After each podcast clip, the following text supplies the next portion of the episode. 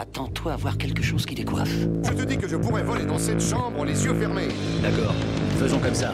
C'est à moi que tu parles. Allô Allô Y'a personne au bout du fil J'écoute. Et vous croyez que j'appelle pour commander une pizza Ça va aller bien. Ça va aller très bien demain. Bonjour à toutes et à tous et bienvenue dans Pop News, épisode 23. Je suis en train de perdre le compte, c'est qu'on en a fait beaucoup. Salut Adrien, comment ça va? Salut Thomas, ça va, ça va vite fait. On a quand même perdu en quart de finale, euh, voilà, avec l'équipe de France de rugby. À un point contre euh, l'Afrique du Sud, ça me rend chafouin. Mais sinon, dégoûté. ça va. T'es dégoûté aussi. hein, j'y croyais en plus. hein. Enfin, bref. Voilà, bon, on va pas parler de sujets qui fâchent, on va parler de sujets qui nous font plaisir. Parlons pop Exactement, culture. c'est pour ça que nous allons parler pop culture, faire le récap hebdomadaire comme d'habitude tous les lundis à 20h30 sur Twitch, mais aussi tous les mercredis sur vos plateformes de podcasts préférées ainsi que sur vos plateformes de vidéos et réseaux sociaux divers et variés. On le rappelle, on est présent sur YouTube, sur Dailymotion, sur TikTok, sur X, sur Blue Sky désormais, Oh. sur, sur Instagram, sur Ça Facebook, ça ne s'arrête plus. Bref, et nous sommes sur Twitch du coup tous les lundis à 20h30. Le concept de Pop News, c'est toutes les semaines, vous avez un récap digeste des informations pop culture de la semaine, cinéma, séries télé, jeux vidéo, tout ça on vous fait un pot pourri de tout ce qui se passe et de tout ce qui nous intéresse et ce qui vous intéresse chaque semaine, c'est dans vos oreilles et devant vos belles mirettes. Donc bien évidemment, n'hésitez pas à nous suivre, mettre les petites étoiles là où il faut, mettre les likes là où il faut et les partages bien entendu, ainsi que le bouche à oreille, vous savez, on aime ça, on veut conquérir le monde. Parlez-nous. Bon, parlez-nous bien sûr. Adrien, c'est toi qui commence les brèves cette semaine avec une nouvelle autour de Hit Number 2. Exactement, Hit Number 2, donc de Michael Mann. Euh, Michael Mann qui a récemment confirmé qu'il travaillait sur un Hit 2, je vais, te- je vais pas dire Hit Number 2, hein. Euh, Hit 2, euh, le film, euh, et ce serait son prochain film. Ce serait en fait adapté du roman Hit 2 qu'il a coécrit avec, co-écrit avec Meg Gardiner et qui a été publié lors du tournage de Ferrari, qui est actuellement en fait le film pour lequel Michael Mann fait de la promo. Le livre a été très bien reçu, ce Hit 2, donc qui est une suite euh, littéraire en fait au, au Mhm. film euh, qui a été porté par Al Pacino et euh, Robert De Niro. Et il se murmure que Adam Driver, qui a joué donc dans Ferrari sous la direction de Michael Mann, serait en pourparlers pour incarner le jeune Neil McCauley dans Hit 2. Et pour rappel, c'est Robert De Niro qui tenait le rôle dans le premier film. Euh, pour l'instant, il y a des discussions avec Warner Bros. qui pourraient voilà euh, produire et, et distribuer le, le film. Euh, Hit 2 en fait sert à la fois de préquel euh, Mm. et de suite au premier film et l'histoire fait suit les personnages principaux avant et après les événements euh, qu'on a vus dans, dans le film de de Michael Mann. Euh, en fait, l'histoire reviendrait d'après, euh, voilà, les... j'ai pas lu le livre, hein, mais je, je comment je me suis euh, ré- comment basé sur ce que disait Michael. Mann et je me suis Mm. renseigné. En fait, l'intrigue permet au lecteur de revenir à Chicago en 1988, euh, ce qui permet de suivre McCulley et son équipe lors de premiers braquages. Et en même temps, on a aussi la carrière de Vincent Hanna au sein du Chicago Police Department. Donc il y aurait encore cet affrontement entre la police et les truands, donc De Niro et, et- et Pacino.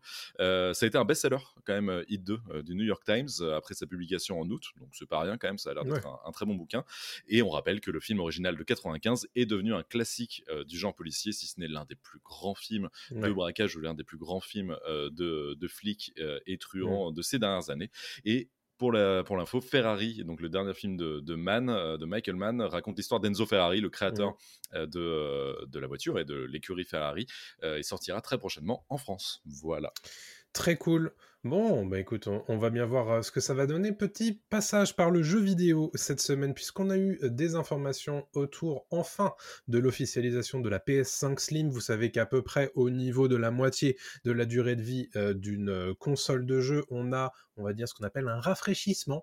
Et ben le voilà, du coup, pour la PlayStation 5. Sony l'a annoncé pour novembre aux États-Unis. On attend la date officielle, mais aussi pour la France. Bon, ce qu'il faut le voir, c'est simplement qu'il y a un volume qui est réduit de 30%, donc vraiment, elle s'est très très affinée parce que la PS5 c'est vraiment un tank. hein. Euh, Elle en a le- besoin. hein. Ouais, ouais. Le, le poids de la console a baissé entre 18 et 24% suivant le modèle, puisque pour rappel, la PS5 est disponible en deux modèles, une version avec un lecteur de disque Blu-ray HD et une version sans le lecteur de disque. Donc évidemment, il y a deux prix. On rappelle, hein, la PS5 avait commencé par être vendue 500 euros à la base, elle est elle a augmenté son prix, elle est à 550. C'est Mhm. le cas aussi de la PS5 Slim avec lecteur de disque et 450 pour la version sans lecteur de disque.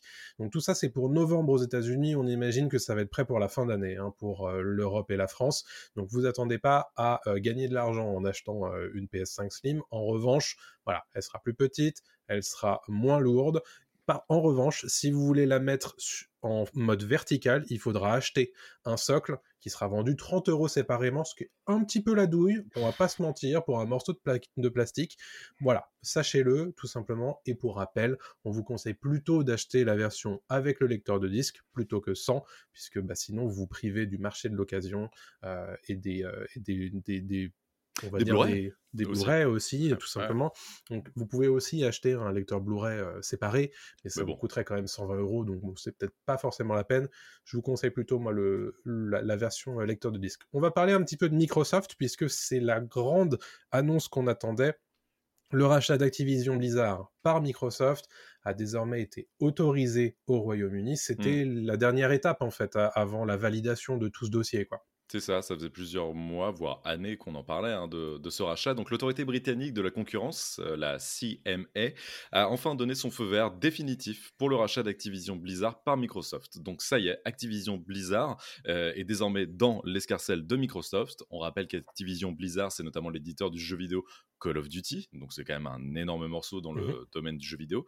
Mais précisons aussi qu'il y avait un refus initial en avril. Et en fait, Mhm. Microsoft avait soumis une version amendée de son projet euh, de rachat à la CMA fin août. Ça y est, ça a été euh, acté. Donc désormais, tout est bon, tout est vert. Euh, dans cette nouvelle version, Microsoft en fait prévoit de vendre les droits de jeux en ligne d'Activision Blizzard y compris ceux de Call of Duty et de Candy Crush, parce que ça fait aussi partie du package, aux Français Ubisoft. Donc ça, c'est intéressant aussi comme, euh, comme façon de, de distribuer les jeux. Euh, la CMA avait précédemment donné un accord provisoire en septembre, mais avait exprimé certaines préoccupations résiduelles limitées. Apparemment, tout s'est arrangé euh, du côté de la CMA et de Microsoft.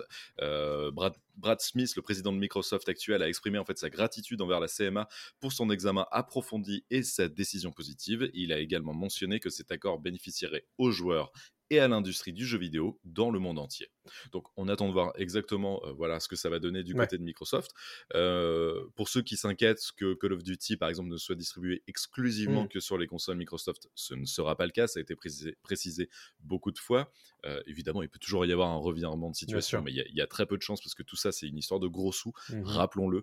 Donc, vous pourrez toujours jouer à votre Call of Duty sur PlayStation, mais pour d'autres licences, il y aura peut-être des changements à venir, des petites, euh, voilà, petites modifications. En tout cas, c'est intéressant. C'est quand même un énorme euh, changement dans le, domaine- dans le milieu du jeu vidéo. Ouais, et ça fait des années et des années que ça dure. hein. Euh, Microsoft avait dû montrer patte blanche de nombreuses fois, ça avait été refusé. Bref, c'était vraiment une bataille de communication euh, à savoir est-ce que ça va réussir ou pas. Visiblement, bon bah ça y est. euh, enfin. Donc, on va pouvoir passer à autre chose du côté du jeu vidéo. On va aussi euh, bah, passer peut-être à autre chose du côté de Rick and Morty, puisque potentiellement un film pourrait se faire dans l'univers de la série d'animation. Ouais, c'est Dan Harmon, le créateur de Rick and Morty, qui en fait est chaud, très chaud pour un film basé sur la série, et euh, il est euh, plutôt euh, chaud pour que ce soit Zack Snyder Hmm. qui s'en occupe. Zack Snyder, rappelons-le, réalisateur de 300, de Man of Steel, Batman v Superman, etc., etc., Justice League, enfin son Justice League à lui, la Snyder Mhm. Cut. Et en fait, Harmon a révélé que Snyder l'avait approché lui-même pour discuter de la possibilité de réaliser un film Rick and Morty. Bon, Harmon, lui, sentait que c'était dit sur le ton de la plaisanterie, mais il précise qu'il aimerait bien voir une Snyder Cut du film Rick and Morty qui durerait 6 heures, dont 3 en noir et blanc. Évidemment, voilà, il rigole là-dessus, mais plus sérieusement, en fait, euh, Dan Harmon, le créateur de Rick and Morty, serait intéressé de, de porter la franchise au cinéma, et même s'il n'y a pas encore de scénario, il discuterait actuellement avec Warner Bros. pour euh, porter le film euh, voilà, sur grand écran. Il imagine le film en fait comme une aventure Rick and Morty avec un budget plus conséquent que celui de la série, qui durerait à peu près 90 minutes sans changement dramatique majeur. Euh, il préférait aussi apparemment bosser sur le film pendant que la série est en cours de diffusion. Et Mhm. euh, il aimerait que euh, la fin potentielle euh, de la série, et que ça concorde avec le film, se coïncide en fait avec le 15e anniversaire du, per- du personnage de Morty, où on pourrait le voir grandir et devenir indépendant, devenir adulte. Voilà, bon. Faut en prendre et en laisser avec Dan Harmon, parce qu'évidemment, c'est un créateur, je vais le- utiliser le mot farfelu, euh, voilà, qui a bossé sur Community, qui bosse sur Rick and Morty. Donc voilà, et des fois, il, en dit, il, dit il fait pas mal de blagues là-dessus. Mais je pense qu'il est très chaud quand même pour faire un film et Warner Bros serait sur les rangs pour, pour l'accompagner. Très cool. Alors on va parler aussi toujours de Rick and Morty cette fois de la série animée puisqu'on a un changement de casting vocal, vous savez, parce que Justin Roiland a été écarté de la série, donc on a désormais deux nouveaux acteurs pour incarner Eric et Morty. Exactement. En fait, le truc, c'est que pour ceux qui ne le savent pas, Justin Roiland était le co-créateur de Rick and Morty avec Dan Harmon, et c'est lui qui prêtait sa voix à Rick et à Morty. Donc évidemment, très difficile de trouver un remplaçant ou plusieurs remplaçants pour les voix de Rick and Morty. C'est ce qu'ils ont fait, c'est ce que les studios ont décidé de faire en fait pour Rick and Morty. Et le, premier épisode de la saison 7 de Rick and Morty a été diffusé ce dimanche aux États-Unis et on a enfin eu les noms des deux doubleurs qui remplacent respectivement Rick et Morty. On a Yann Cardoni qui double désormais Rick Sanchez et Harry Beldan qui prête sa voix à Morty. Donc c'est plus un seul acteur pour deux voix, c'est désormais un acteur par personnage. Justin Roiland lui aussi doublait d'autres personnages principaux. C'était pas les seuls en fait euh, voix qu'il faisait. Donc il y a aussi d'autres euh, acteurs qui prêtent leur voix à des personnages bien connus de, la série. Pour euh, voilà la petite anecdote, le générique d'introduction aussi a été modifié. de, mmh. Rick and Morty. Et voilà, tu l'as rappelé tout à l'heure, mais Justin Roiland a été séparé d'Adult Swim, en fait, a quitté Adult Swim, donc qui est la chaîne qui comment distribue et produit Rick and Morty depuis le début suite à des plaintes pour violence domestique, même s'il a été relaxé par la justice. Voilà, son image est entachée et donc il ne reviendra probablement jamais. Exactement. Très bien, merci pour ces informations. Continuons les brèves avec Daredevil. Vous savez que Daredevil doit revenir à l'intérieur du MCU avec sa propre série qui a d'ores et déjà été commandée pour deux saisons, qui s'appellera Daredevil Born Again. Et cette série, bah, elle est un peu troublée euh, dans son processus créatif, puisque bah, Marvel a décidé de recommencer quasiment. En réalité, ce qui s'est passé, c'est qu'il y a déjà euh, 8, enfin la moitié des, épisodes qui ont été commandés, qui ont, sont déjà tournés.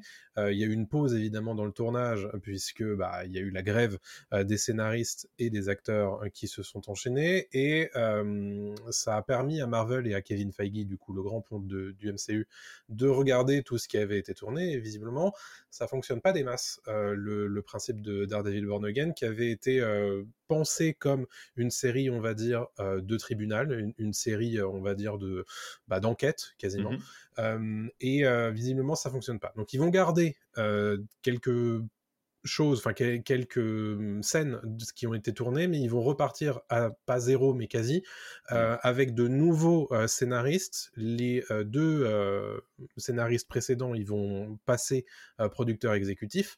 Donc c'est vraiment chamboulement total autour de Daredevil Born Again, qui va certainement évidemment prendre du retard sur sa date de sortie. Et donc, donc voilà, c'est pas très très bien engagé du côté de cette série Marvel Studios, ce qui nous permet aussi de euh, vous alerter sur euh, un changement a priori qui va s'opérer du côté de Marvel euh, d'un point de vue télévision et série télé, puisque bah, toute cette période et évidemment les grèves des scénaristes et des acteurs ont permis aussi de remettre un petit peu le débat du scénariste au cœur de, la production de ces séries télé. Ce qu'on le rappelle quand même, hein, les séries télé Marvel, à la base, c'est on les valide, on tourne pas de pilote, on balance 150 millions de dollars là-dedans, et puis on voit ce que ça donne. Si ça marche pas, on fait des reshoots, et puis voilà, bon, ce qui a donné, ce que ça a donné, on en a parlé il y a quelques semaines dans Pop News dans un gros sujet.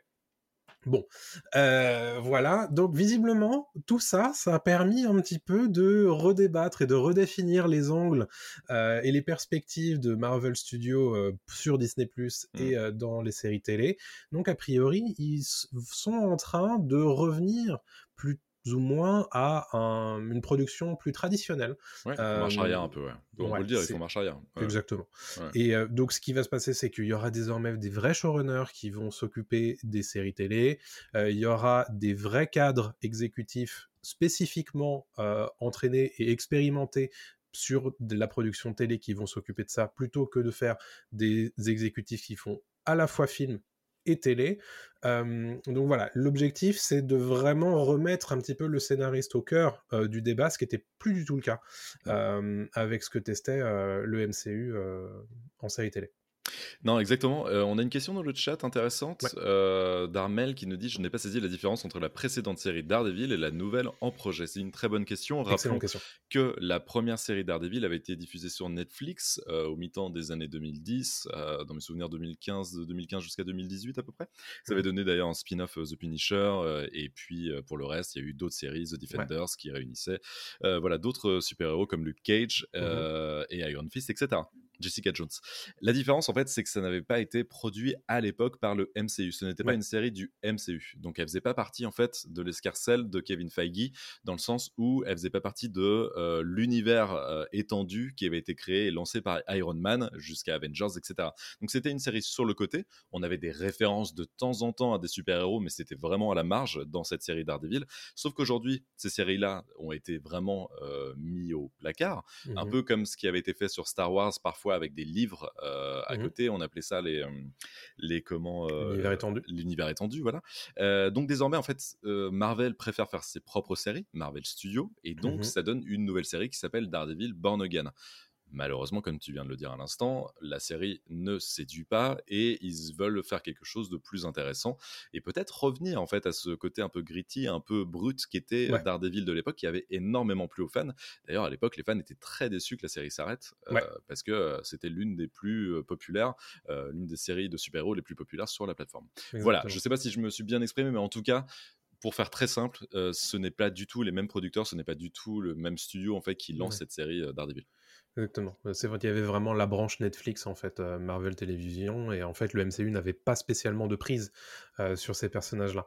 ce qui va se passer aussi, c'est que bah, ce qu'ils ne faisaient pas avant, c'est des pilotes. Donc, ils vont tourner des pilotes, ils vont faire des bibles des séries. Enfin bref, tout ce que Marvel ne faisait pas avant, ils vont revenir là-dessus et ils vont finir par le faire. Donc, bah, c'est plutôt une bonne nouvelle. Nous qui nous plaignons un petit peu de, de la qualité des productions Marvel télé, notamment, je pense que ça ne leur fera pas de mal très clairement. Tant mieux. Mmh.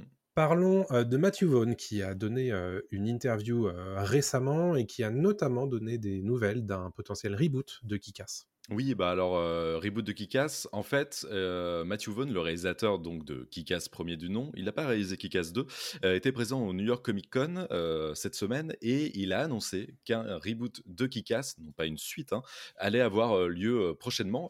donc, on rappelle que le Kikas, c'est l'histoire d'un super-héros adolescent qui fait équipe mmh avec Hit Girl, voilà, qui est une tueuse adolescente elle aussi. si vous n'avez pas vu le film, on vous le conseille plus le premier que le deuxième. Oui. et ce reboot, aussi d'ailleurs et le comics aussi qui est, très très bien. Ce reboot sera consacré en fait à de nouveaux personnages et on ne devrait pas revoir en fait les personnages incarnés par euh, Aaron Taylor Johnson, donc euh, qui jouait Kikas, et euh, Chloé Grace Moretz qui jouait Hit Girl. Donc ces personnages-là seront mis de côté. C'est vraiment un reboot pour parler d'autres personnages et d'étendre la franchise parce que c'est vrai qu'elle était un peu endormie depuis Kikas Volume 2 qui était sorti au début des années 2010, 2012, 13. Oui, ça commence à dater. Mm. C'est ça exactement. Donc Matthew Vaughn en fait reviendra sur ce projet-là. On n'a pas encore de date exacte, mais ça devrait se tourner assez prochainement. Et je profite euh, de parler de Matthew Vaughn pour évoquer aussi Kingsman 3, parce que Matthew Vaughn est le réalisateur de Kingsman 1, 2 et Kingsman euh, qui revenait première mission, merci, qui revenait voilà, pendant la Première Guerre mondiale, que tu un film plutôt ok, euh, mmh. et Kingsman 3, en fait, que les gens attendaient, parce que les gens aiment beaucoup cette licence-là. Et euh, toujours lors du New York Comic Con, Matthew Vaughn a annoncé qu'il prévoyait de tourner Kingsman 3 en 2024, euh, et que Teron Egerton devrait reprendre le rôle d'Exy pour cette suite ah, de Kingsman. Donc le, film devrait entrer en production très prochainement, on devrait peut-être avoir voilà, des idées de pitch et de, et de scénario aussi à vous dévoiler d'ici quelques temps. Donc c'est plutôt réjouissant parce que la fin du 2 laissait entendre qu'il y, allait, euh, y avoir une suite. Mais ça fait quand même depuis maintenant 2016 aussi, je crois, qu'on qu'on attend une suite à Kingsman. Exactement. Voilà. Super nouvelle tout ça.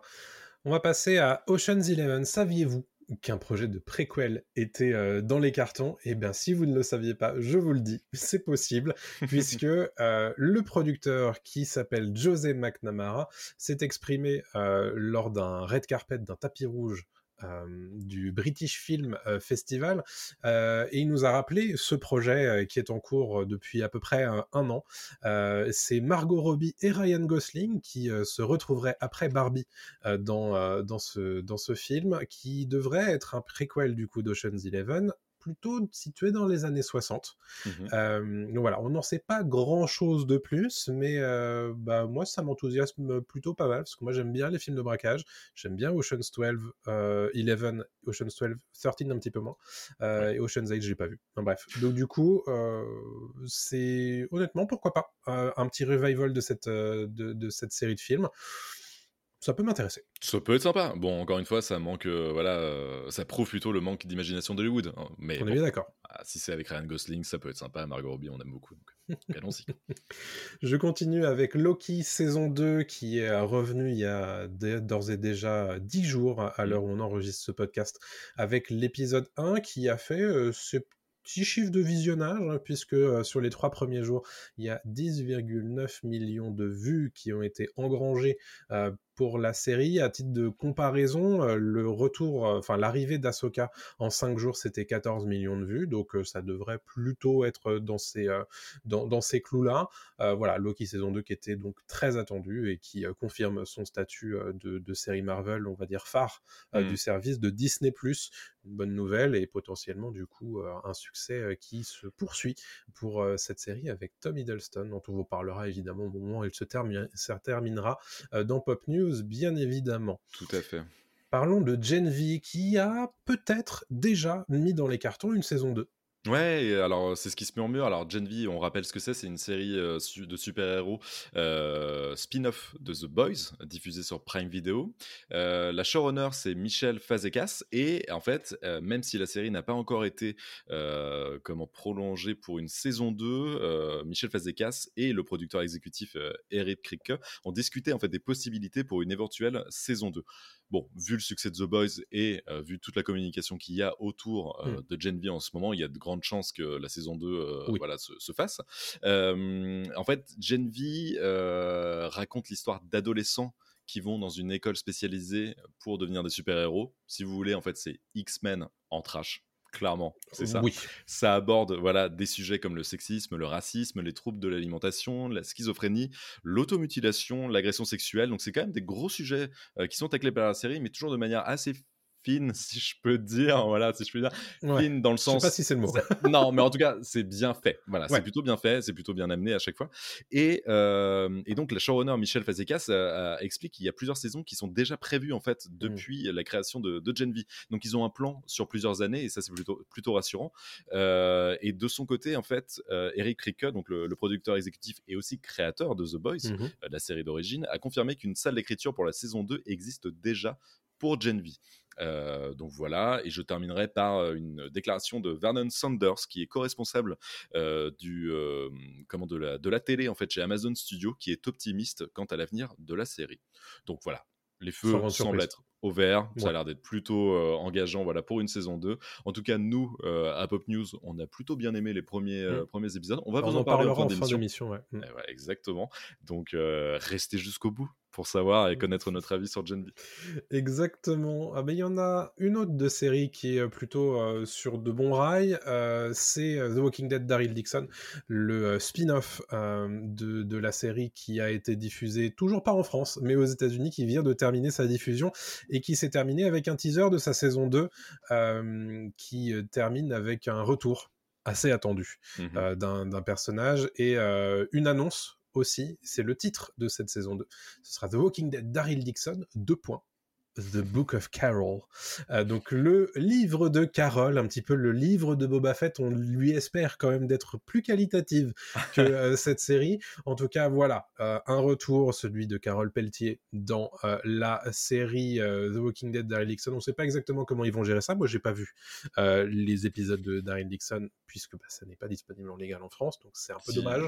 Petit coup de Air France au-dessus de l'Atlantique. pense. voilà. Ça Voilà, marche. je- J'en suis pas à ce niveau-là quand même, Ah, même ok. si la série m'a un petit peu plus hypé que, que certaines autres. Hmm. Les chiffres d'audience sont plutôt bons hein, d'ailleurs. euh, Oui. côté, euh, côté Walking Dead de Dixon, ils sont meilleurs de mémoire que euh, ceux de Dead City, qui était le spin-off de, de juin dernier, dont je vous avais parlé déjà dans Pop News. Donc écoutez, voilà, on espère quand même un jour qu'un diffuseur français se mette sur les rangs. Quoi. Alors, je vais rajouter juste deux petites choses là-dessus sur le diffuseur français. En fait, apparemment, il y aurait déjà un doublage français qui serait en cours.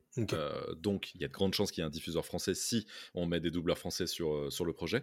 Et deuxième chose, c'est quand même le titre le plus pourris du monde, quand même, The. Walking Dead, Daryl Dixon, The Book of Carol. Déjà, les gars, vous pouvez pas faire un truc plus court et mettre le nom de deux personnages dans un seul titre, c'est quand même euh, un peu, un peu ridicule.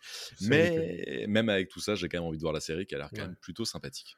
On va rappeler d'ailleurs qu'à l'époque, ce spin-off était prévu pour être un spin-off sur Daryl et Carol. Oui, c'est vrai. qu'au final, ils avaient pivoté sur Daryl Dixon, puisque Norman Reedus voulait euh, tourner en Europe pour se rapprocher un petit peu de sa famille.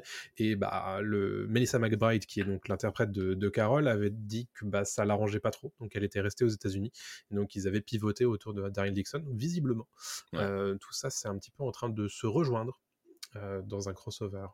Euh, très bien. Eh bien, la dernière brève de euh, cette semaine, c'est celle autour de HBO Max, qui va peut-être enfin arriver en France. C'est même sûr, en fait, on vous en parle depuis très longtemps et on s'en plaint depuis très longtemps que HBO Max, en fait, ne débarque pas en France. euh, sauf que là, on a eu la news, en fait, aujourd'hui, voilà, le, le 16 octobre, euh, jour où on enregistre, qu'HBO Max va arriver en France au deuxième semestre 2024. Euh, à la base, on rappelle qu'en fait, c'était initialement prévu pour 2023, mais le report, euh, le lancement, en fait, a été reporté en raison des fusions des groupes Warner Bros. et, et Discovery. La plateforme de, série, de streaming euh, a été renommée Max. Donc, on dit HBO Max, c'est pour voilà, vous donner un petit peu le truc, mais ça s'appelle vraiment plus que Max Mhm. maintenant. Euh, Warner Bros. Discovery en fait lancera Max dans 22 pays européens à partir du printemps 2024. Ce sera d'abord lancé dans des pays nordiques et ibériques, les Pays-Bas et l'Europe centrale et orientale. Pour la France et la Belgique, le lancement est prévu pour le deuxième semestre 2024. Possiblement la fin de l'été ou à l'automne, donc d'ici Ouais. un an. Voilà, il va falloir patienter encore un an avant de découvrir Max. Et on le rappelle, euh, en attendant, les programmes en fait du studio Warner et de HBO sont disponibles via le Pass Warner sur Prime Video. Donc vous êtes en fait obligé d'être abonné à Prime Video, plus de rajouter euh, un petit abonnement Warner pour 10 avoir euh, exactement ces 10 euros pour euh, obtenir les, les films et séries qui sont disponibles sur, sur Max aux États-Unis. Voilà. Donc un nouvel abonnement en plus, voilà, vous serez ravis évidemment de l'apprendre. Tout ça, on commence à être habitué, bien entendu. Merci pour toutes ces brèves. Merci voilà à toi. pour euh, bah, la, la fin. Bah, C'était déjà un joli tour des brèves, l'air de rien. hein, quand Il y avait beaucoup de choses à dire. ouais. Ouais. je vais te donner la parole bien sûr pour le point box-office de la semaine. Mais c'est très gentil. Je vais commencer par un film que personne n'attend, je pense, qui est Oh, Taylor Swift. attention. Attention, Taylor Swift, The Erase, Erase Tour E- Era- The Eras Tour, Eras. Eras Tour, Eras Tour. Euh, voilà, qui alors débarque et fait un raz-de-marée. Mais Bien genre sûr. vraiment, c'est un raz-de-marée. C'est le film de la tournée de Taylor Swift, on le rappelle. hein, Taylor Swift qui, alors je ne sais pas, il y a peut-être des Swifties dans le chat avec nous. Euh, Taylor Swift qui est quand même l'artiste pop euh, la plus mainstream et la plus ouf de, de ces dernières années. Enfin voilà, qui, qui rassemble tout le monde, toutes les générations.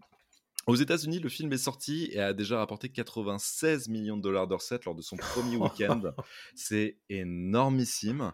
En France, euh, on a déjà près de 30 000 spectateurs en moyenne euh, depuis sa sortie au cinéma. Donc c'est quand même aussi, on parle d'un film, d'un live en fait, d'un- concert, hein, enfin d'une tournée en Mhm. tout cas. C'est pas un, un vrai film entre guillemets. Donc voilà, Mhm. ça prouve quand même le, le- le- comment l'impact du, film et de, Taylor Swift. Et à l'échelle mondiale, le film a déjà récolté 128 millions de dollars de recettes sur 95 territoires. C'est juste ma boule, c'est juste incroyable et c'est que le début et il y a des chances que euh, voilà, elle cartonne tout. Elle est au coude à coude avec euh, le lancement de Joker à l'époque en 2019. Enfin voilà, Ah ouais. pour mettre ça en perspective, c'est vraiment un énorme phénomène. Évidemment, c'est un phénomène qu'on pensait américano-américain, mais c'est pas le cas, c'est vraiment mondial. Mm. Et euh, mais c'est quand même plus un carton aux États-Unis qu'ailleurs dans l'idée. Bien sûr. Mais, mais c'est juste monstrueux quoi. Donc ça, c'est, je voulais en parler parce que c'est quand même assez impressionnant. Ouais, c'est vrai.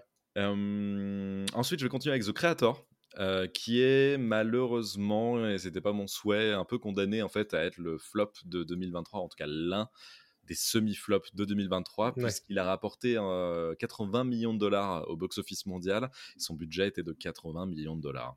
Donc en fait, il va à peine rentrer dans ses frais, il va pas, il va pas dégager de bénéfices euh, plus que ça. Oui. Euh, c'est- c'est c'est pas c'est pas un, un four total évidemment, hein, mais euh, malheureusement, euh, je pense que Disney misait un peu plus sur The Creator qui est une Ouais. IP originale, Tu m'étonnes. et, euh, et donc c'est un peu un peu dommage. Et nous, on en parlait la semaine dernière sur le Mm. côté franchise, qu'on aime bien que Hollywood tente des choses nouvelles et propose voilà de, de l'originalité.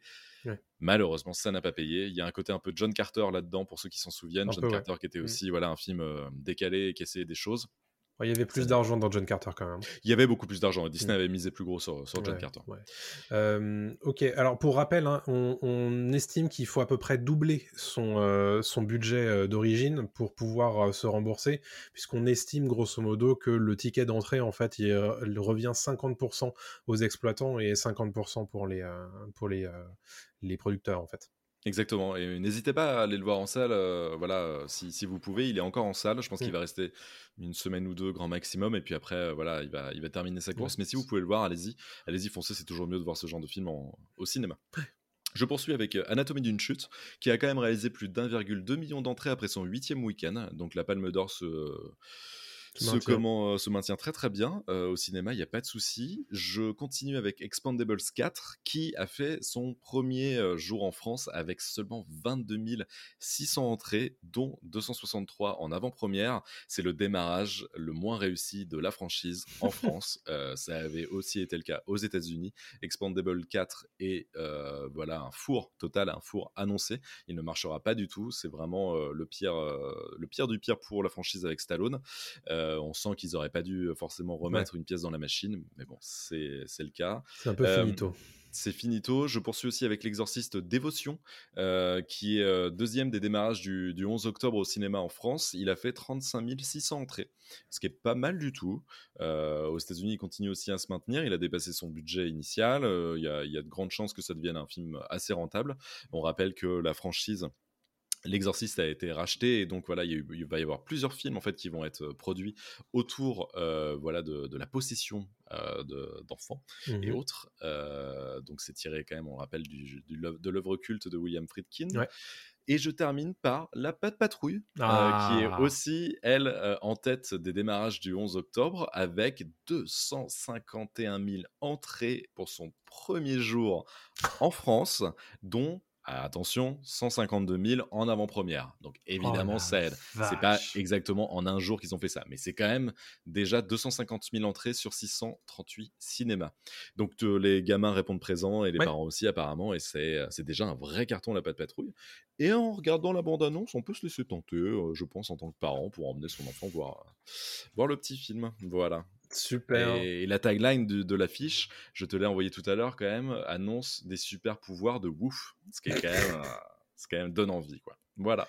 Il y a des gens qui sont payés pour ça, on respecte hein, quand même, vraiment. J'adorerais être payé pour écrire des super pouvoirs de ouf. oh là là. C'est ça mon métier de rêve en fait. Enfin, je postule à ça. Mais je peux pas être avec vous. Merci pour ce point box-office. On est ravis évidemment que tu sois avec nous pour, euh, pour tout ça et pour cette grande discussion qui s'annonce cette semaine, puisqu'on a décidé de la dédier au euh, Marvel Cinematic Universe, puisque d'un livre qui s'appelle euh, Le MCU, le règne de Marvel Studios aux États-Unis, est sortie une phrase très importante qui tente à nous annoncer un futur reboot de toute la saga du MCU qui bah, s'annonce peut-être dans les prochaines années. En tout cas, ça fait partie du plan de Kevin Feige, en tout cas de ce que nous dit l'autrice de ce, de ce bouquin. Et mmh. ça pose un petit peu question, évidemment, tout ça. Ouais, c'est Joanna Robinson, mmh l'autrice donc de MCU, le règne des studios Marvel, qui précise en fait euh, qu'elle a une citation de Kevin Feige qui laisse entendre que Secret, Secret Wars plutôt euh, sera un soft euh, reboot, donc un redémarrage léger de la du MCU dans lequel en fait ils pourront élaguer tout ce qui ne fonctionne pas. Mmh euh, et donc, il précise que ce ne sera pas quelque chose comme on peut le voir dans Loki, où voilà, ils sont en train d'élaguer tout ce qui se passe au niveau des, timelines. Non, c'est vraiment élaguer tout ce qui ne fonctionne pas et garder ce qui fonctionne. Ou ramener des gens qu'on pensait avoir perdus à jamais. Clin d'œil, clin d'œil. Euh, voilà traduction, peut-être que on peut le spoiler ou pas euh, la grande figure qui a disparu du MCU, tout le monde le sait maintenant. Bah, tu, ouais, tu spoil Endgame, on va juste on va juste dire que euh, voilà, si jamais vous avez pas vu Endgame, mais bon, vous êtes là en 2023, vous écoutez un podcast sur la pop culture, j'imagine que Endgame vous l'avez vu, donc voilà. Tony Stark est mort. Ah, je suis désolé. voilà, Tony Stark est mort. Euh, ça y est, je viens du futur et Tony Stark est mort. Euh, donc voilà, Iron Man est décédé, Captain America est plus dans le coup. Euh, il y a d'autres acteurs qui sont plus là, même Chadwick Boseman qui jouait Black Panther et lui, c'est horrible de dire ça, il est littéralement décédé. Mhm. donc ne jouera plus Black Panther, mais on peut refaire revenir en fait des, personnages comme ça, même s'ils ont disparu du, grand écran et, et, ils sont plus forcément dans l'histoire dans commune. Donc ça fait dire que euh, Marvel a perdu en fait un petit peu de son plan d'action euh, qu'ils nous vendent en fait depuis le début. Le MCU euh, là est construit en phase. Là, on Mhm. est actuellement à la phase 6 si je me trompe pas. Ouais, 5 Euh, ou 6, j'ai perdu le 5 compte. ou je sais plus. En tout cas, Secret Wars sera la phase 6, je crois que c'est ça. Euh, et c'est peut-être pour moi, je sais pas ce que tu en penses, on va en discuter, un, un léger aveu d'échec. Euh, de la part du MCU et de Kevin Feige, qui lui est euh, genre tout va bien, il y a pas de souci, je mets ma casquette, c'est good, il y a pas de problème les gars, je danse et je, je me, je plonge dans, dans ma, dans ma piscine d'argent, mais au-delà de ça, niveau quali- qualité, il est pas idiot. Et il faut pas oublier que c'est un producteur qui a le nez fin. Et je pense qu'il sait qu'en ce moment, ça va pas très bien niveau, euh, niveau scénario et niveau, euh, niveau même rentrée d'argent dans les salles, c'est moins bon qu'avant. Oui, bah, à l'image de ce qu'on a traité tout à l'heure dans les brèves, euh, à savoir euh, cette remise à plat hein, de leur façon de produire de la télé, euh, je pense que ça fait partie aussi de cette réflexion-là. Marvel Studios s'est créé autour de, ces figures, on va dire, qui étaient à l'époque dans la tier list plutôt les personnages B voire C, euh, plutôt que les personnages euh, d'un grand A, on va dire, qu'on peut dire les X-Men, les Spider-Man, tout ça, c'est plutôt euh, très haut dans la tier list des, des super-héros. Et donc à partir de 2008, euh, Marvel crée véritablement sa, sa formule et sa façon de faire, c'est-à-dire construire vers le crossover. Et depuis Endgame, euh, qui est le crossover des crossovers, c'est le, on va dire, le parachèvement de, de, toute leur, de tout leur travail euh, en, en 15 ans quasiment. Euh, on, on a commencé à perdre un petit peu parce qu'on est obligé de redescendre pour pouvoir remonter. Et, et donc il y a, y a ce, ce côté-là. Et on se dit qu'est-ce qu'ils vont pouvoir faire pour pouvoir se relancer et retrouver les grandes hauteurs et les grands sommets qui- qu'ils avaient précédemment? Alors on sait que depuis Disney a racheté la Fox, qui leur permet de récupérer dans leur escarcelle les fameux personnages A que sont les X-Men et les 4 Fantastiques. Ils ont depuis signé un, accord avec Sony pour avoir de nouveaux Spider-Man dans leur MCU. Mais du coup, comment on fait pour faire en sorte qu'on arrive à nouveau à un truc aussi ouf qu'Endgame? Je me demande compliqué. si c'est vraiment possible en fait. Je pense pas. Je pense qu'en fait, ils peuvent plus. euh, La foudre peut pas tomber deux fois au même endroit. Je pense que Mhm. c'est compliqué. Euh, c'est quoi l'expression déjà? Il y a l'expression anglaise, c'est de mettre le génie dans la bouteille euh, une deuxième fois. En fait, une fois que c'est sorti, c'est sorti. Une fois que c'est fait, c'est fait. Je pense que c'est très compliqué. Il faut peut-être justement tenter autre chose. Ce que veut pas forcément faire le MCU parce que ça a marché une fois. Pourquoi pas deux quoi Le problème, et je vais revenir en fait sur des déclarations euh, qui apparaissent dans le dans le bouquin de, de l'autrice donc Johanna Robinson, qui a l'air d'être un super bouquin. Je pense que je me Ouais. le parce que là, on, vous donne les bonnes feuilles en fait qu'on voit Mhm. passer sur les sites américains. Mais je pense que euh, une fois que soit je me prendrai une copie euh, voilà originale, soit euh, Ouais. soit une trad française, il y a de grandes chances qu'il soit, qu'il soit Ce serait cool qu'ils sortent en, français, ouais. Il y, a, il y a des chances, hein, je pense. Mm. Mais elle dit un truc intéressant, et c'est ce qui est dit dans le bouquin. En fait, Marvel avait un plan. Il se disait Nous savons que nous perdons nos joueurs vedettes, donc évidemment à savoir euh, Chris Evans, Robert Downey Jr., Chris Hemsworth, Scarlett Johansson, Jeremy Renner. Bien sûr. Nous savons qu'ils partent. Alors, ils ont intégré Paul Rudd et Benedict Cumberbatch, donc à savoir Ant-Man et Doctor Strange. Ils ont donné à Chadwick Boseman une place vraiment importante. Ils ont Mhm. intégré Brie Larson. Donc au fur et à mesure, en fait, voilà, ils ont voulu construire en parallèle un nouveau MCU, de nouveaux super-héros. Tu parlais de super-héros B, A, C, Ouais. etc. Donc c'est ça qu'ils ont voulu faire. Mais si tu vas plus loin, et c'est ce que je disais tout à l'heure avec euh, Boseman, euh, c'est un peu plus compliqué. Parce qu'en fait, ces nouveaux héros, Mhm. bah, ils sont pas aussi charismatiques, ils sont pas aussi présents à l'écran que ne l'était euh, Chris Evans en Captain America, Robert Mhm. Downey Jr. en Iron Man, etc. Et je continue donc sur, sur le bouquin. Chadwick Boseman m'a raconté l'histoire de comment, sur le plateau d'Endgame, lui, Brie Larson et Tom Holland se sont assis et ont parlé de la façon dont ils étaient l'avenir de Marvel et combien cela était excitant pour eux. Ensuite, vous regardez la rupture entre l'accord Sony-Marvel concernant Spider-Man, vous regardez le décès de Chadwick Boseman, et vous regardez Brie Larson qui n'était peut-être pas un bon choix ou qui, vous savez, a été affecté par un fandom toxique. Tant de facteurs sont entrés en jeu qui ont en quelque sorte déjoué leur plan. Donc le Mm. plan de Marvel Studios. Et c'est vrai que c'est compliqué parce qu'on sent qu'ils avaient évidemment un plan, un, un plan d'action, mais tout s'est un peu écroulé. Certes, Spider-Man fonctionne bien, mais il n'y a plus vraiment Black Panther. Brie Larson en euh, Captain Marvel, ça fonctionne pas bien. The Marvels a de grandes chances de faire un four. C'est compliqué. On sent que là, euh, les séries fonctionnent pas non plus. Enfin voilà, c'est ouais. Mais c'est-à-dire que euh, ce qu'on était en, en train de nous mettre en place comme les fameux New Avengers, On est en train de, de se de s'orienter plutôt vers un échec. Mhm. Euh, déjà, c'est un échec plus ou moins critique à peu près à tous les étages. Euh, sauf pour le cas de Black Panther, mais qui est très spécifique puisque malheureusement euh, Chadwick Boseman ne pourra plus jouer le personnage. Alors on nous a établi une succession dans Black Panther 2, donc le personnage va revenir. Mais, mais tout ça pour dire que voilà, bah, Captain Marvel a été plutôt mal reçu, pas forcément que par le, la base de fans toxiques. Tom Holland et Spider-Man, on ne sait pas exactement comment ça va se poursuivre. Mmh Chris Hemsworth, a priori Thor, c'est à peu près terminé, on, imagine. Ant-Man, le dernier volet, est assez catastrophique. donc c'est compliqué. On... Elle est où la figure en fait tutélaire derrière laquelle tu, tu, tu, construis tout le futur du MCU Pour l'instant, c'est difficile à trouver. Strange, c'est pareil, hein, Multiverse of Madness, c'est pas un grand film non plus. Euh, donc voilà, il y, a plus ces héros qui portent euh, le tout. Il y a plus ce côté crossover. On n'a plus envie voilà, d'un film avec euh, l'ensemble des, super-héros voilà, réunis. Moi, ça me hype pas de me dire oh là là, génial, Captain Marvel, Doctor Strange et Ant-Man vont affronter Kang. Clairement, ça m'intéresse sans m'intéresser. Je, je suis pas hypé, ça me, tu vois ils sont bien obligés de le faire. oui, ils, le feront sûrement, mais tu vois ce que je veux dire euh, Ils font plus monter la sauce comme c'était le cas à l'époque. Mm. Euh, parce qu'ils ont peut-être perdu la magie du truc, parce que ça a déjà été fait. Donc, comme c'est plus original, les gens sont lassés aussi. Euh, peut-être qu'ils ont eu de la chance aussi d'avoir les bons acteurs au bon moment, les bons persos, les bons scénars. Peut-être qu'ils étaient moins contrôle fric aussi sur ce qu'il fallait faire. Peut-être que voilà, la recette était un peu moins établie dans l'idée et qu'à mm-hmm. partir du moment où c'était trop sur des rails et qu'il fallait absolument faire les choses comme il fallait les faire, bah, la créativité en a pris un coup. Je sais pas, hein, je lance des, pistes comme ça. Mais en tout cas, pour moi, je reviens là-dessus. Pour moi, c'est vraiment un petit aveu d'échec euh, de la ah part de, de Feige, qui, pourtant, lui, euh, n'est pas du tout dans cet état d'esprit.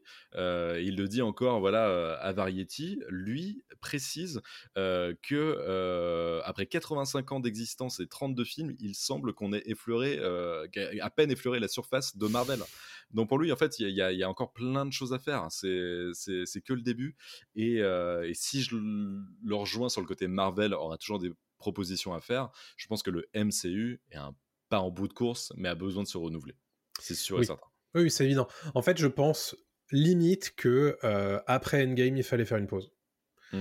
Euh, il fallait sans doute faire une pause, mais c'est impossible pour un studio comme celui-ci de faire une pause. Donc, ce qu'ils font en réalité, c'est c'est euh, des plus petits projets.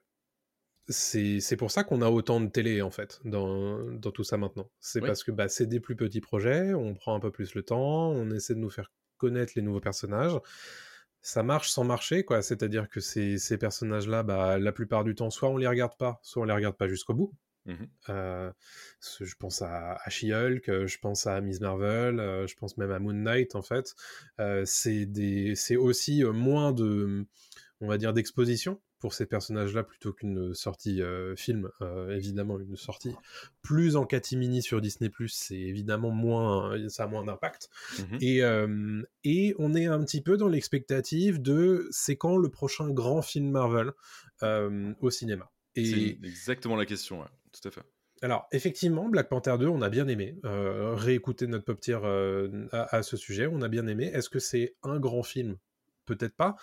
Pour l'instant, j'ai l'impression que c'est le film le plus quali de la phase 5 euh, de, ah, Les Gardiens 3, hein. les Gardiens 3. C'est vrai, pardon, j'avais oublié les Gardiens 3 cette année.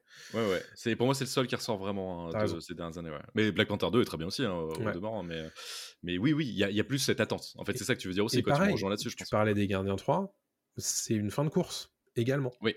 C'est fini. Donc, euh, donc c'est, très compliqué, je pense, en ce moment pour Marvel Studios, qui justement essaie de, de, rebâtir quelque chose avec moins de hype, avec des personnages, on va dire, moins importants, mais qui est quand même, en même temps, comme on le voit là avec cette, euh, ces, citations euh, dans ce bouquin, en train de, rechercher, de chercher le rebond. Et le rebond, a priori, c'est encore et toujours la nostalgie, a priori. C'est-à-dire qu'on va aller récupérer des personnages, évidemment pas avec les acteurs d'origine, à mon avis, puisque c'est plus mmh. possible. Ou alors, avec des, des apparitions très ponctuelles et, et, vraiment très cher payées, ils peuvent plus enfin, ils peuvent pas se permettre de faire ça. Donc, donc du coup, bah, ça, ça, veut dire qu'on fait quoi? On recaste Tony Stark, on recaste Steve Rogers? Qu'est-ce qu'on fait en fait?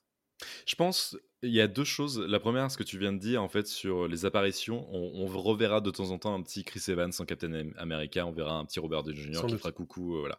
Mais ils peuvent pas, comme tu l'as dit, évidemment, les recaster. Ils coûtent trop cher. Ce sont devenus des superstars. Euh, ce sont plus les mêmes deals qu'à l'époque, et ils les ont fait en fait. Ils ont créé ces superstars. Donc maintenant, c'est fini. Mais comme des euh, potes, des vieux potes, ils reviendront évidemment, voilà, passer une tête et, faire coucou. Mmh La deuxième chose, moi, je pense, et avec ce qui se prépare un petit peu au niveau des, sorties de films euh, côté MCU, c'est qu'ils vont faire un soft reboot, ça c'est sûr et certain, avec les 4 Fantastiques et notamment avec Deadpool 3. Deadpool 3, je pense que peut être la connexion, le pont en fait entre l'ancien et le nouveau. Mhm. Deadpool 3, donc qui maintenant va être un film du MCU à mhm. part entière et non plus un film de la Fox, fait revenir Hugh Jackman, Hugh Jackman Wolverine, Wolverine de la Fox devient Wolverine en fait de, du MCU.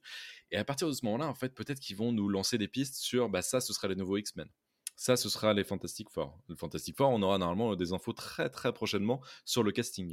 Euh, il y aura aussi beaucoup d'autres euh, BD à adapter et beaucoup d'autres personnages euh, à mettre en avant. Et je pense un peu comme ce qu'est le DC Universe actuellement, qu'il faut malheureusement peut-être faire table rase du passé et totalement en fait créer un nouveau MCU mmh totalement je sais pas c'est pour ça que je dis soft reboot parce que ça rassurera toujours d'avoir un petit Ant-Man un Doctor Strange qui, traîne mmh mais il faut faire place aux personnages importants des personnages A en fait tu vois de tier A. Les Fantastic Four c'est quand même les personnages ultra important quand même de, Marvel. et il faut les mettre en avant. Et je pense qu'il faut construire ça là-dessus. Il faut arrêter de, de, construire tout sur un événement qui arrivera d'ici quelques années, du style Kang. Kang, tout le monde s'en C'est pas que tout le monde s'en fiche, ça va être super sympa, je pense, Kang, mais mmh. ou ça peut être très nul. Hein. Mmh D'ailleurs, euh, pour ceux qui ont vu Ant-Man 3, il y a une scène post-générique euh, qui, d'après en fait les producteurs de Marvel euh, et les scénaristes, était génialissime et ils pensaient en fait que le public et, la critique allaient adorer et se lever, faire une standing ovation. Tout le monde a trouvé ça nul et ils étaient les premiers surpris en disant ah bon ça vous plaît pas en fait ce qu'on a mis là comme teaser pour Kang? Bon, et eh bah, il va falloir qu'on revoie notre copie, quoi. donc voilà, c'est, je pense qu'il faut qu'ils, exactement, qu'ils revoient leur copie, en fait. Oui, non, mais je suis d'accord avec toi. Je pense que ça passe par euh, les nouvelles propriétés intellectuelles, enfin, qui viennent de re-rentrer dans l'escarcelle de, de, Marvel et donc de Disney. Euh, c'est-à-dire que euh, c'est bon, les 4 fantastiques, ça fait suffisamment longtemps pour qu'on puisse se permettre de, de faire un reboot. Les X-Men, c'est moins le cas, surtout qu'en plus, il y a des figures tellement importantes et imposantes du côté des X-Men, bon, Hugh Jackman évidemment, qui est toujours encore dans l'inconscient collectif. Je pense que ça va être beaucoup plus possible de, recaster euh, une Storm ou un Cyclops ou des, choses comme ça que euh, un Wolverine pour le coup. Mais, euh, mais je suis hyper d'accord avec toi. À mon avis, le film pivot, c'est Deadpool 3. Il y, a, il y a un vrai truc à jouer dans Deadpool 3. Il faut pas qu'il se loupe sur Deadpool 3 parce qu'à mon avis, c'est dans ce film-là qu'on réussit à marier tout qu'on essaie de nous faire comprendre que ben, les anciens X-Men, c'est plus ou moins du passé, mais on va en avoir des nouveaux. Euh, je sais pas, à mon avis, si c'est le lieu de mettre en place les 4 fantastiques, mais, mais voilà. Un teasing Pourquoi Voilà, un teasing, quelque chose pour nous faire comprendre que là, c'est bon. On, va vers cette direction-là, on va travailler sur ces trucs-là.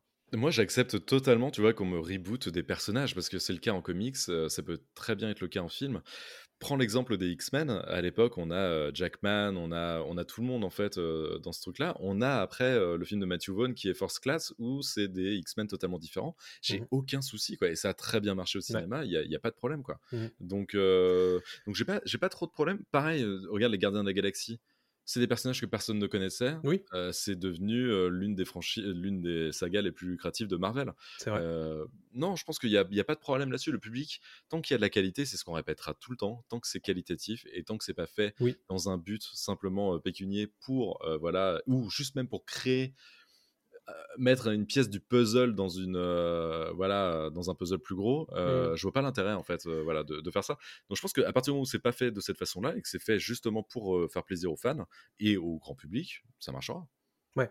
Le, la problématique, c'est qu'il faut que ça soit clair pour le grand public. Il faut que ça soit clair pour tout le monde que, euh, bah, en fait, euh, parce qu'en fait, la problématique, c'est est-ce qu'il y aura les deux incarnations d'un Tony Stark Est-ce qu'il y aura les deux incarnations d'un Wolverine dans le dans l'univers? Ça, mm. ça, il faut, faut, que ce, faut, que ce soit clair un petit peu à l'image de est-ce qu'on a deux Batman dans le futur des DCU en fait? Euh, Est-ce qu'on a deux Joker? Est-ce qu'on a deux euh, Superman? Des trucs comme ça. Ça, il faut que ce soit clair quand même parce que dans quel endroit on est, euh, dans quel univers on est. Je pense que tu as parlé tout à l'heure d'un reboot. C'est quelque chose qui se fait énormément du côté des comics.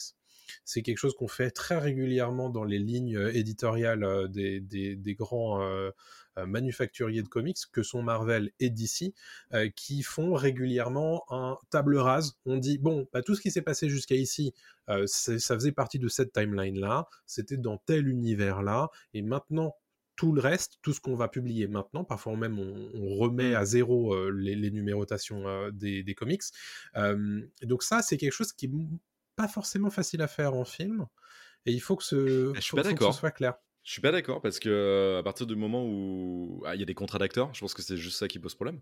Mais si tu peux faire table rase, tu fais table rase. C'est c'est juste qu'ils veulent pas prendre le risque de brusquer les gens, etc. Mais en fait, encore une fois, on avait déjà eu ce débat sur les Batman et euh, on était un peu en désaccord tous les deux. Mmh Moi, je pense que les gens sont pas idiots et comprennent très bien que le Batman euh, présent, par exemple, dans, le dans Joker, euh, n'est pas le Batman joué par Ben Affleck, ne sera pas le Batman de Matt Reeves avec comme Robert Pattinson, etc., etc. C'est un film. C'est un film est un film. Genre l'univers, on, voit bien que c'est pas le même, etc. Mmh et après, si c'est pas clair, ils vont se renseigner. Malheureusement, quand tu lis un comic, c'est la même chose. Quand tu commences à lire euh, Amazing Spider-Man, et eh ben en fait, tu n'es pas dans euh, comment Friendly Neighborhood Spider-Man, tu n'es pas mmh dans Spider-Man classique, ou tu n'es pas dans un épisode des Avengers, tu vois, en comics. C'est chiant peut-être, mais en même temps, ça veut dire que tu t'intéresses au produit et on te donne pas tout clé en main, quoi. Euh, la pop culture est... trop grande et l'univers est trop grand pour devoir tout expliciter tout le temps, en fait. Non, mais c'est pas ça que je dis, mais moi je pense que c'est différent sur un, sur un univers comme celui de Marvel où ça fait 36 films qu'on te dit que tout est unifié, que euh, tout est exactement dans le même univers, que tout, est, tout se suit, que tout est connecté. Et alors, là, c'est plus gênant, je trouve. Là, là où ils ont une chance, là, là où je pense qu'ils peuvent tirer leur épingle du jeu, c'est qu'actuellement, ils font le multivers. Mmh oui. Qu'est-ce qu'il est? Qui est pas dingo dans l'idée. Mais c'est là où ils ont une chance de se dire, ok, bah utilisons ce procédé pour faire un reboot, on mmh revient, on remet tout à zéro, et maintenant c'est reparti. C'est justifié, le grand mmh. public le comprendra. Mais j'ai peur qu'il fasse autre chose, moi, c'est qu'il parte de tous les côtés, qu'il s'éparpille et qu'il fasse plusieurs, euh, tu vois, euh, univers parallèles et qu'il y ait des films qui se concurrencent, etc. Exactement. Je sais pas. C'est, euh, je me mets, je me mets pas, de, comment, j'aimerais pas être à la place de Kevin Feige parce que ça doit être compliqué comme. Je pense, ouais. Et à la fois, c'est excitant parce que potentiellement, tu peux te permettre de faire beaucoup plus de choses et de débrider un petit peu plus la créativité, parce que c'est quelque chose qu'on leur reproche énormément en ce moment. Ouais. c'est ben, pourquoi pas aller faire une adaptation de Marvel 1602, tu vois. Mmh donc c'est c'est les personnages de Marvel, mais du coup en 1602. Et donc c'est mmh. c'est très intéressant pour le coup ce, ce, bouquin. Pourquoi pas Tu pourrais te permettre de faire un truc comme ça du coup avec une vision plus éclatée de, de ce qu'est le MCU et pas forcément d'avoir tout spécifiquement au même endroit où j'ai l'impression que là on est arrivé à la limite. Et il y a une autre problématique sur laquelle je voulais euh, qu'on parle, c'est euh, est-ce qu'ils vont pas se heurter à l'obstacle que j'appellerais l'obstacle Star Wars, c'est-à-dire qu'on ne peut pas vraiment recaster les grands acteurs et les grands personnages euh, de, de, de, l'univers. Je pense mmh. notamment à Mark Hamill, je pense à, à Leia, à Carrie Fisher, à Harrison Ford, où on a bien compris maintenant avec Solo que ça, tu touches pas. Est-ce que avec Marvel et les Captain America et les Tony Stark et les, les Black Widow, les Thor, etc., est-ce que c'est un une problématique à laquelle ils vont se, potentiellement se heurter? Oui, il y a de grandes chances. parce qu'encore une fois, ils veulent pas forcément brusquer le public. Hum, ils veulent que ça reste voilà bordé et, sur des rails moi, ça me dérange pas, tu vois, qu'un Mark Hamill soit joué euh, par un autre acteur. Euh, on, pensait souvent à Sébastien Stan, euh, qui lui ressemble beaucoup. tu vois, ça aurait pas été déconnant d'avoir Sébastien Stan, qui joue Bucky hein, dans, les, dans les Marvel, à la place de Mark Hamill. Il lui ressemble mmh. énormément, et moi, ça m'aurait pas choqué. C'est juste qu'en fait, sur le papier, on peut dire beaucoup de choses. Une fois que c'est mis en action, et ben ça change tout en fait. Et on va l'accepter très vite. Le public, il n'est pas réfractaire à ce point-là. Euh, c'est vrai que c'est compliqué d'accepter que Robert Downey Jr. ne soit plus Tony Stark, parce qu'en fait, au-delà du personnage physiquement, tu passes aussi derrière une perf d'acteur qui est, quand même incroyable. Euh, Chris Evans, ce sera peut-être un poil plus simple, euh, mais c'est vrai que Downey Jr., ce serait plus compliqué. Mais bon, il y a plusieurs possibilités et ils n'ont pas que ces super-héros-là, tu vois, dans, dans leur besace, donc ils peuvent faire plein d'autres, plein d'autres choses et utiliser plein d'autres scénarios, plein d'autres euh, storylines, euh, tu vois, à, mettre en place dans le MCU. Je trouve qu'ils sont frileux, quoi. Ils, ils, trempent le doigt, ils trempent le doigt de pied à chaque fois. Ils font ah, ah je sais pas quand même, hein, parce que là, il faut peut-être euh, que ce soit rentable et donc on va faire ça bien, bien, bien comme il faut, bien carré, bien comme on a décidé.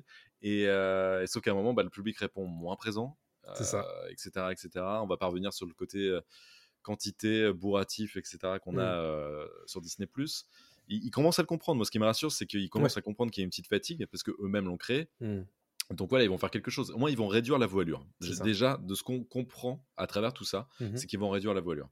Ils ont peut-être misé sur les mauvais chevaux, sur euh, euh, Hollande et, euh, et Brie Larson. Mmh. Euh, bon, voilà. Mais ils en ont d'autres et ça reviendra après. C'est ça. Bon, bah écoute, euh, on va peut-être clore cette discussion pour cette semaine, puisqu'on a déjà beaucoup parlé et l'épisode commence à être un petit peu long. On va switcher tout de suite sur le radar des sorties. Je vous ai sélectionné huit euh, choses à regarder et à jouer cette semaine. La première, euh, grosse sortie au cinéma en salle, c'est Killers of the Flower Moon, le nouveau film de Martin Scorsese, qui sort le 18 octobre au cinéma en France. C'est évidemment avec DiCaprio comme d'habitude, Robert De Niro, comme d'habitude. Euh, en termes de pitch, c'est il y a la découverte de pétrole dans les terres du peuple Osage au XXe siècle, et ça attire les convoitises, mais aussi les euh, pratiques, on va dire, euh, plus ou moins illicites. ça va ah. jusqu'au meurtre, évidemment, dont le titre fait référence. Qu'évidemment, ça a l'air très Scorsese dans le texte. ça sort le 18 octobre en salle bon, on arrive évidemment sur la phase des vacances de, la Toussaint. Donc évidemment, il y a un film d'animation qui sort cette semaine. C'est le 18 octobre également. C'est Les Trolls 3, film d'animation, suite des Trolls. Bon, j'ai jamais vu le 1 ni le 2, mais voilà, je vous le note si jamais vous avez des enfants et que vous avez envie d'aller voir ceci. Passons aux sorties streaming avec une série assez euh, importante, euh, c'est D'argent et de sang sur Canal+, qui sort le 16 octobre, qui commence sa diffusion sur Canal+, le 16 octobre. C'est une série de Xavier Giannoli avec Vincent Lindon, Nils Schneider et Ramzi Bedia. C'est adapté d'une enquête de Fabrice Arfi, journaliste à Mediapart, au sujet d'une arnaque à grande échelle sur le marché financier des quota carbone. Ça dure entre 2007 et 2008, grosso modo. Et donc, on est sur une arnaque très très vaste sur le marché européen et français notamment. ça a l'air d'être franchement pas mal. Ça a l'air pas mal. Ouais. Euh, le 20 octobre, on a la saison 7 de Elite, la série euh, hispanophone et espagnole du coup de Netflix qui arrive pour une saison 7 et une saison 8 est d'ores et déjà prévue. Soyez rassurés, chers fans d'Elite. Euh, saison 3 de Upload sur Prime Video qui sort également le 20 octobre et ça, tous les deux, on l'attend très ah fort avec Adrien puisqu'on aime beaucoup Upload, une série qui s'intéresse beaucoup aux nouvelles technologies, aux comment on appelle ça, le, pas le multivers, mais euh, le métavers, voilà. Euh, et la fin de vie, notamment, dans les nouvelles technologies. Donc, très intéressant. J'avais beaucoup aimé la saison 1. La saison 2, il faut que je la rattrape avant la sortie de la saison 3. Mmh elle est sympa aussi. Ouais. Et euh, pareil sur Canal+, mais cette fois en, SVOD, je vous conseille Super Mario Bros. Le film qui sort le 20 octobre également sur Canal+. On avait beaucoup aimé euh, avec Adrien, euh, on avait aimé, on a beaucoup aimé peut-être moins, mais je vous invite évidemment à écouter notre épisode du podcast Pop Tier à l'époque où ça s'appelait encore Pop Tier, qui lui est dédié. Côté jeux vidéo rapidement, bah, il y a Super Mario Bros aussi qui arrive en jeu vidéo le 20 octobre. C'est Super Mario Bros Wonder, un jeu évidemment de plateforme 2D qui arrive sur euh, Switch en exclusivité, tout comme Marvel Spider-Man 2 qui arrive en exclusivité sur PlayStation 5 le 20 octobre. Décidément, il y a beaucoup de choses qui Ça se bouchonne. pressent en ce moment. Le 20 octobre, exclusivité PS5, un jeu d'action-aventure, et on vous conseille bien entendu d'écouter et de regarder notre vidéo dédiée qui est disponible sur YouTube et Dailymotion, préparée par les bons soins d'Adrien et montée par moi-même, euh, qui euh, vous permettent de tout savoir sur Marvel Spider-Man 2 avant d'y jouer. Voilà, Bah, nickel. c'est la fin C'est- du radar des sorties. Il y a beaucoup Ça de donne choses envie dans ces cette deux jeux-là. Ouais. Ouais, J'ai encore euh, devoir craquer pour l'un des deux, malheureusement. Ouais, et euh, bon, il va falloir que tu t'achètes une console si tu veux, euh, si aussi. tu veux jouer à l'un des deux. non, mais il faut, voilà, je vais craquer pour Mario, c'est sûr, mais ouais, Spider-Man, il me fait de l'œil là, il a Ouais. l'air super bien. Mario, j'ai très hâte d'y jouer à partir du week-end prochain. Ouais, euh, pareil. Et puis on va terminer rapidement cet épisode avec euh, une reco. Alors, euh, tu en as déjà parlé il y a deux semaines dans, dans le podcast. Moi, entre-temps, j'ai eu l'occasion de regarder les quatre premiers épisodes de Gen V et je voulais bah, vous donner un petit peu mon saut de cloche. J'aime beaucoup. Euh, ce que je vois dans, dans, cette, euh, dans cette série pour l'instant. Alors, il me manque juste le 5. Et en fait, euh, ce qui se passe, c'est que euh, je m'y attendais pas du tout, mais, euh, mais ma, ma compagne m'a dit j'aimerais bien regarder. Et je lui ai dit je suis pas sûr que ça va te plaire. et, et, Elle a vu The Boys ou pas? et ben non, justement. Ah, Et alors, donc, du ah, coup, c'est intéressant J'avais, posé la, je t'avais posé la question est-ce que c'est Ouais. gênant de pas avoir vu The Boys pour regarder Gen V? Tu m'avais dit non, et effectivement, je confirme, ça la gêne pas du tout. Euh, alors évidemment, moi, je vois des refs qu'elle, elle voit pas, mais et elle a pas trop de mal à, à comprendre l'univers et les trucs, on va dire, qui sont annexes à, à Gen V, et parce que c'est pas encore vraiment le sujet. Non. Et je trouve qu'on met bien en place les personnages, les enjeux, le- l'univers dans lequel ils, ils évoluent. Et, et en fait, c'est une série qui se base vraiment, qui est beaucoup plus basée sur les, bah, ce que sont les personnages plutôt que euh, leur lien avec l'univers global de The Boys. C'est pas spécial, enfin, c'est pas une série euh, spin-off qui est juste en mode regardez à quel point on est lié à notre, euh, à notre série originelle, euh, même s'il y a évidemment hein, pas mal de, de petites références. Non, mais à part, quoi. Ouais. Ouais, et ce que j'aime bien, c'est bon déjà euh, le, le twist final de l'épisode 1. Je m'attendais pas spécialement à ça. Mhm. Et, et le fait qu'on parte sur quelque chose de plus intéressant que ce que je pensais, c'est-à-dire qu'on part un petit peu plus sur une enquête euh, que sur un truc euh, à la Smallville. euh, Oui, ah bah oui. Ouais. Donc Mais- honnêtement, pas mal. Tu vois ce que je t'avais dit sur le côté mercredi un peu trashouille?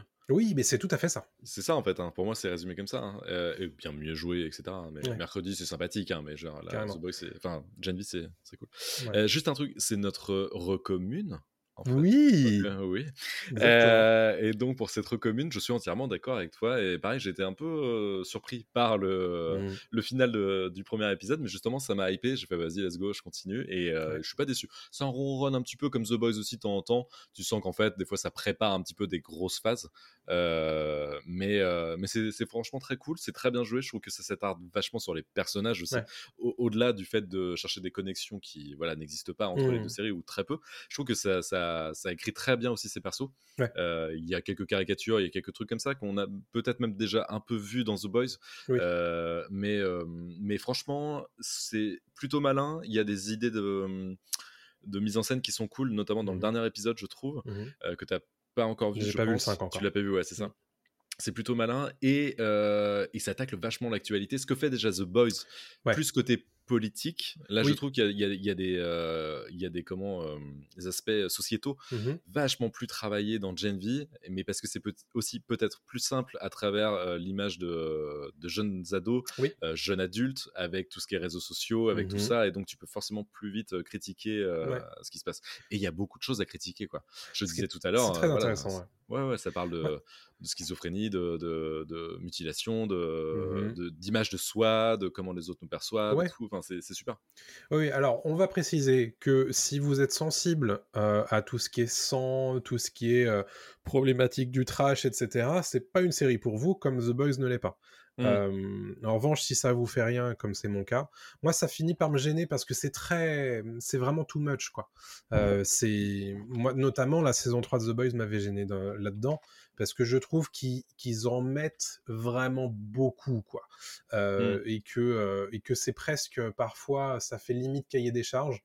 C'est un peu le cas dans, dans Gen V aussi, mais je regarde avec plaisir parce que je m'intéresse au personnage. Euh, j'ai un peu peur qu'on revienne un petit peu tout le temps sur les mêmes euh, problématiques et les mêmes façons de s'en sortir que dans The Boys.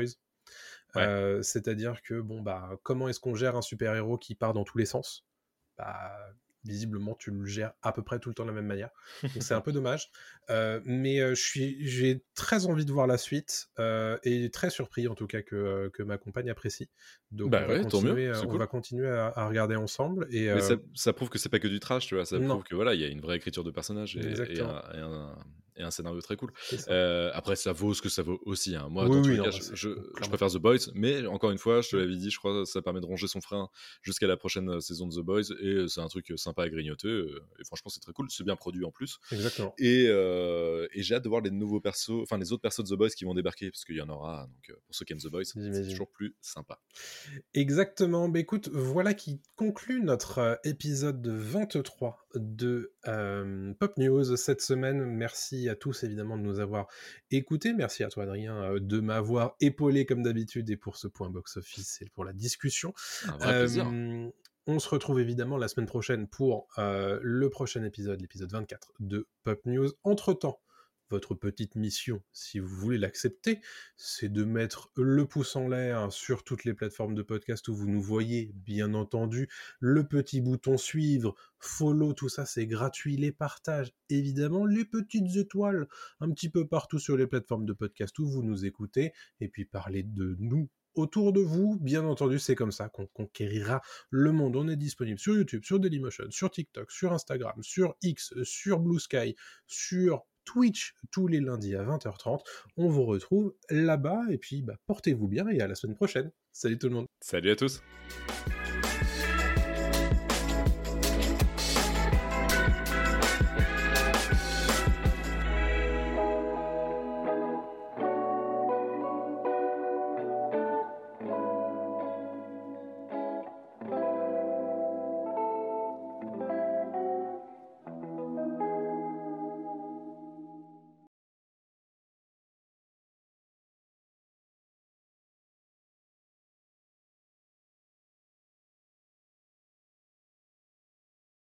La terre est fermée pour la journée.